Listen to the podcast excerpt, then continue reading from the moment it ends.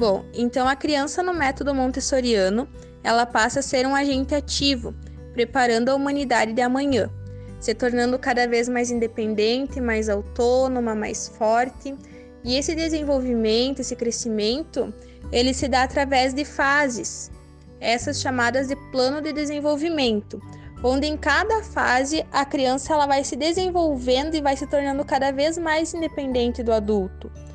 Esse método ele não exige muita intervenção, já que a criança está no centro da atividade, ou seja, ela é a protagonista da atividade, sendo respeitadas, respeitadas as suas vontades, as suas falas, seus interesses e principalmente a fase em que a criança se encontra em desenvolvimento.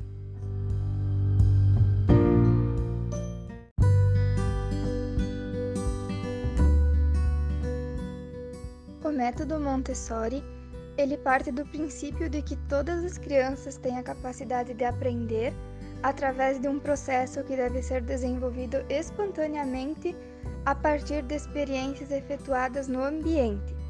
Este ambiente deve estar organizado para proporcionar a manifestação dos interesses naturais da criança, estimulando a capacidade de aprender na prática e estimula também a experimentação da criança respeitando fatores como o tempo, a individualidade, a personalidade e também a liberdade.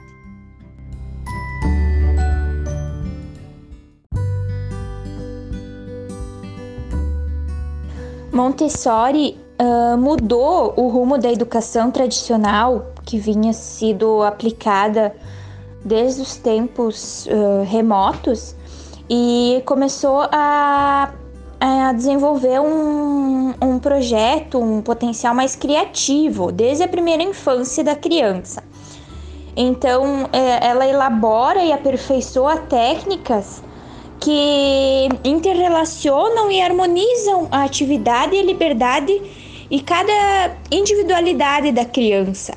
Então, desde 1940, o método Montessori difundiu no mundo não é tão conhecida, talvez, né, por leigos, por pais, né, esse tipo de, de aprendizagem, mas uh, nas escolas é muito aplicada e utilizada, então dando à criança a forma dela se expressar e buscar suas brincadeiras conforme o que está ao seu alcance ali, sabe? Deixa a criança aprender conforme uh, a sua potencialidade. O professor oferta a brincadeira, o brinquedo e a criança explora conforme a sua individualidade.